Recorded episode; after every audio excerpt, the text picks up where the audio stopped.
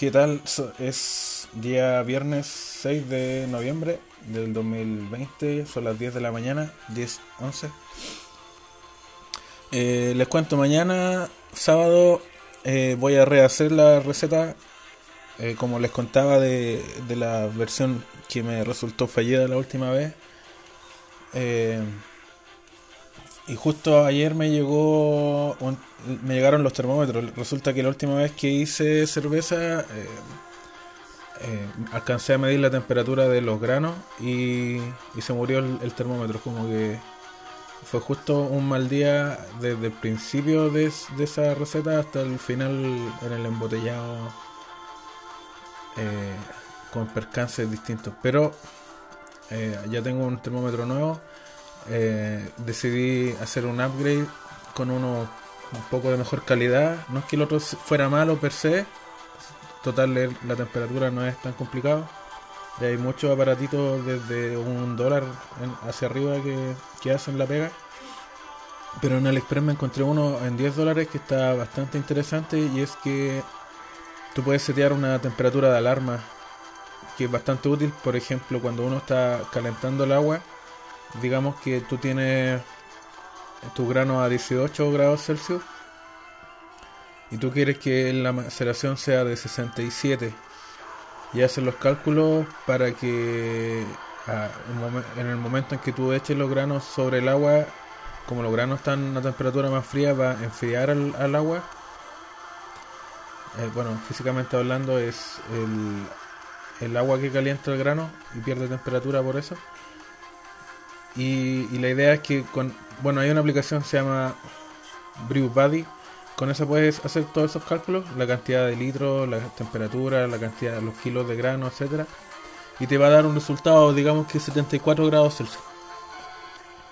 Entonces con 74 grados Celsius tú echas el grano y al enfriarse debería quedar justo los 67 que todavía eh, que es, eh, es la- es lo que te indica la receta que deberías mantener por entre 60 y 90 minutos una temperatura pareja dentro de los 67 grados.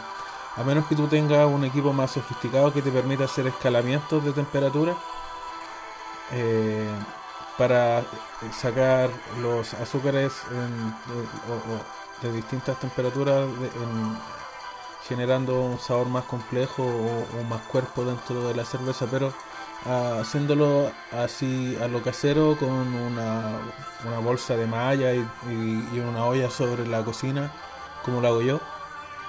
Eh, con estas aplicaciones de Android y con termómetro basta y sobra.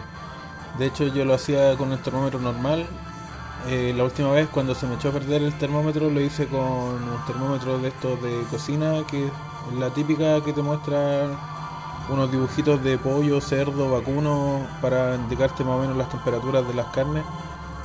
Eh, y, funcionó igual, porque como les contaba en el capítulo anterior, el, fallo no fue por tema de temperatura, fue por un tema de usar un- una bolsa eh, de filtro para lúpulos que ya llevaba mucho tiempo en uso y, y está agarrando sabores que no correspondían. Pero fuera de eso, eh, espero que mañana todo salga bien. Eh, la receta nueva la voy a publicar una vez que ya esté seguro de que la cosa funcionó bien. Eh, la, más que nada la- es, es- es como una continuación de la anterior, pero usando levadura Kveik, Kveik, aún no sé cómo se pronuncia. Esa levadura noruega que les conté la semana pasada. Y y bueno, eh, ahora tengo todos los ingredientes, los termómetros, todas las cosas, así que espero empezar mañana temprano, tipo como para desocuparme temprano también, porque eh, por mucho que intente apurar, las cosas no funcionan así, todo tiene su tiempo, sus te- sus temperaturas, su... eh, y, bueno, no es que quiera apurarlo, de hecho el- este hobby para mí es una cosa de relax. Mientras espero que se me aceren los granos, veo algunas peleas o... Oh, a propósito de peleas, ¿alguien vio la pelea de, de Anderson Silva, la de despedida, cuando le sacaron la chucha eh, eh, Uriah Hall? Eh, y Dana White después dijo que se arrepintió de que peleara, no sé, por, porque por un tema de edad o por respeto. Bueno, los brasileños lo tomaron mal porque Ale, Anderson Silva es como un héroe nacional. Em, pero no creo que haya sido una falta de respeto de haber dicho que me arrepiento de haberlo puesto a pelear porque, bueno, em, el primer round fue bastante bueno, ganó a, mi gusto ganó Anderson, el segundo ya estaba más parejo y el tercero ya se notó el, dominio del, más joven, si son unos 10 años de diferencia, 45 años todavía peleando y, a la velocidad que lo estaba haciendo Anderson Silva, cualquiera se cansa. Así que creo que fue una despedida digna, perdió, pero eh, mm, quizás fue demasiado tarde la despedida, es la típica del de alguien que se jura invencible eh, y lo agarra la edad. A todos nos agarra la edad, incluso a, Mohamed Ali dio pena en las últimas peleas, aún siendo el mejor de la historia, según muchos, según la mayoría. Eh, el mismo Tyson que hacía peleas cortísimas, después ya estaba dando jugo. Bueno, ahora quiere pelear de nuevo, así que veamos cómo, según los videos que muestra, tiene una velocidad como de cabro chico, pero Ah, con cincuenta y tantos, 53. Eh, veamos qué pasa ahí. Eh, bueno, me está. Me, me, me, eché, me, me desvié demasiado el tema. volviendo a la cerveza. Eh, estaba viendo varios artículos de catas colaborativas de, en distintas partes, de distintos países, y todos más o menos como lo mismo, que se compran, eh, se ponen de acuerdo, compran, por ejemplo, no sé, eh, que Cross organizara una cata, eh, te envía un pack. si tú se lo compras a ellos, ellos te envían un pack y lo van eh, tasando por vía Zoom por, y cada quien da su opinión. creo que es una buena estrategia para ventas. independiente de que haya grupos que lo hacen de forma independiente, como que se ponen de acuerdo en comprar cierta variedad y también hacen más o menos lo mismo. Pero creo que es una buena estrategia para las cervezas eh, pequeñas, las cervecerías pequeñas, de, de crear estos packs, de organizar cata eh, online eh, usando las tecnologías que hay ahora de videoconferencia, ya sea Zoom o Jitsi, lo que sea. es una buena estrategia, además de la, ya la estrategia que están implementando varias más, de unirse, de tener páginas web de hacer el servicio de delivery. Creo que, que bueno, todas las crisis te obligan a, a innovar de una forma u otra, a no, no verlo, no eh, más, más, que verlo del lado positivo, porque si tú lo ves del lado positivo, pues que te quedes con los brazos cruzados igual. La idea es, es, es mover la raja para para poder avanzar y, surgir dentro de lo que es crisis. Por, por, algo la gente les dice que, la, eh, que las crisis son en realidad son oportunidades y hay que saberlas aprovechar. Y, creo que las cervezas que están haciendo esto están innovando, ya sea en la forma de, en las plataformas digitales de venta, de distribución o, o estas catas colaborativas, creo que son una buena oportunidad para, para y además creo que también es una buena oportunidad para eh, leer la opinión de la gente respecto a la cerveza. Digamos que si alguien dice que, bueno, le encuentra sabor a mantequilla a una cerveza, es porque algo dentro del proceso está mal. De hecho, el sabor a mantequilla es uno de los off flavors más comunes junto con el sabor a plátano. No es que sea un sabor a mantequilla o plátano directamente, sino que un retrogusto, un olor o y, eso puede hacer que la persona, el cervecero, pueda corregir lo que haya que corregir.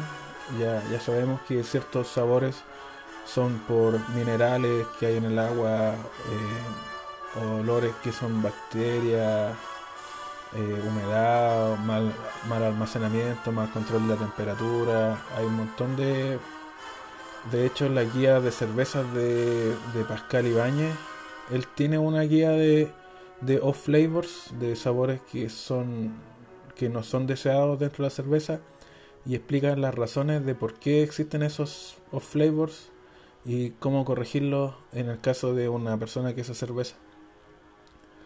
Eh, y eso, bueno, eso, eso lo hace bien a todo, todo el mundo al final, eh, a diferencia de las redes sociales donde uno donde la gente critica solo por criticar, eh, cara a cara tú puedes conversar, y llegar a algo razonable y, bueno, en este sentido es por videollamada, pero aún así es mucho mejor que solo texto y donde la gente olvida que del otro lado de la red social hay más gente que no son humanos contra bots ni humanos contra trolls o, guerras de trolls, sino que eh, hay gente que, que, hace un trabajo por un lado, los que hacen cerveza, y hay gente que la consume por el otro.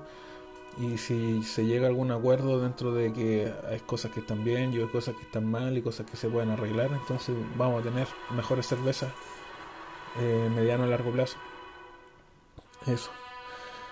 Ah, una, una cerveza nueva que en realidad es vieja, digámoslo así, porque es de cerveza austral, pero está sacando variedades nuevas o subvariedades como una submarca, la cerveza Patagonia.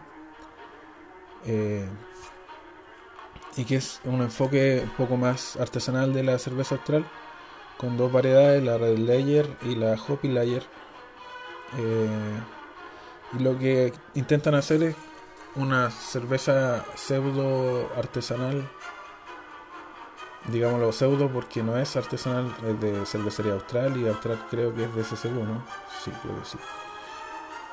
Y, pseudo en realidad es porque ellos quieren hacer una cerveza con más sabor, con más cuerpo, con más, con más características, con características más complejas en cuanto a sabor, eh, eh, cuerpo, olor aroma, bueno, eh, me estoy repitiendo, pero a un precio más conveniente, o sea, algo así como un artesanal, pero con precio industrial, tipo Kuhlman, eh, la misma Austral Calafate, por ejemplo, o las Volcanes. Y creo que, bueno, aún no la he probado, como les conté la vez anterior, la Kuhlman, eh, la Kuhlman que parecía de ruda, la, la Valdivia Layer.